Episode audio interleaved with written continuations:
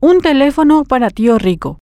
Cuando decimos que la mafia ha permeado casi la totalidad de la membrana social, no estamos alucinando. Para cumplir con su cometido, la industria de lo ilícito se lleva todo por delante. Se alimenta del poco profesionalismo, la laxa ética de profesionales que, por iniciativa propia, coacción o lealtad a la causa, se doblegan ante sus dictados. El caso del militar imputado por soborno agravado para proveer de un teléfono celular a un detenido en Viñascue es el escandaloso ejemplo de ello. Ya de por sí fue un hecho llamativo que la justicia determinara que alias Tío Rico, Miguel Ángel Isfrán, presunto narco, guardara reclusión en la cárcel destinada a militares procesados y condenados, y no en una de las alrededor de 20 cárceles con las que cuenta el sistema penitenciario de nuestro país. Y esta facilidad para proveer del paquete a un recluso en una penitenciaría que se encuentra fuera del circuito habitual confirma las sospechas. De acuerdo a las pesquisas, en el intento, el coronel Luis Veloto habría actuado junto con su esposa Alba Lidia Ale. Los investigadores Francisco Cabrera y Osmar Legal han revelado que el matrimonio habría intentado en dos ocasiones introducir el aparato celular a la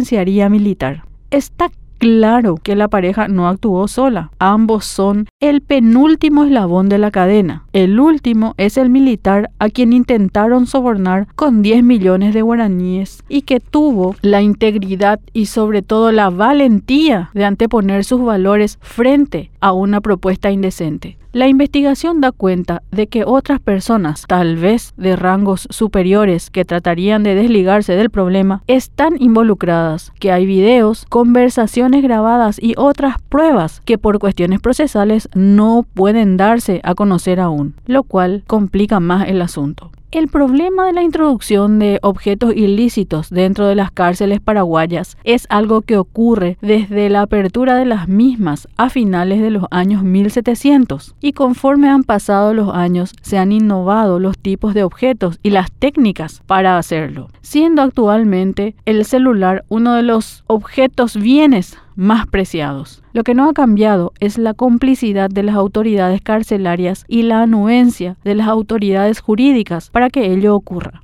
Lo grave en todo esto son dos cosas. Que haya profesionales que supuestamente trabajan por la defensa nacional rendidos ante los requerimientos de personas supuestamente involucradas en crímenes transnacionales. Y la otra cuestión es que la integridad del denunciante y la de su familia están a partir de este momento en peligro. Síntomas de que somos una republiqueta bananera. Dios nos salve.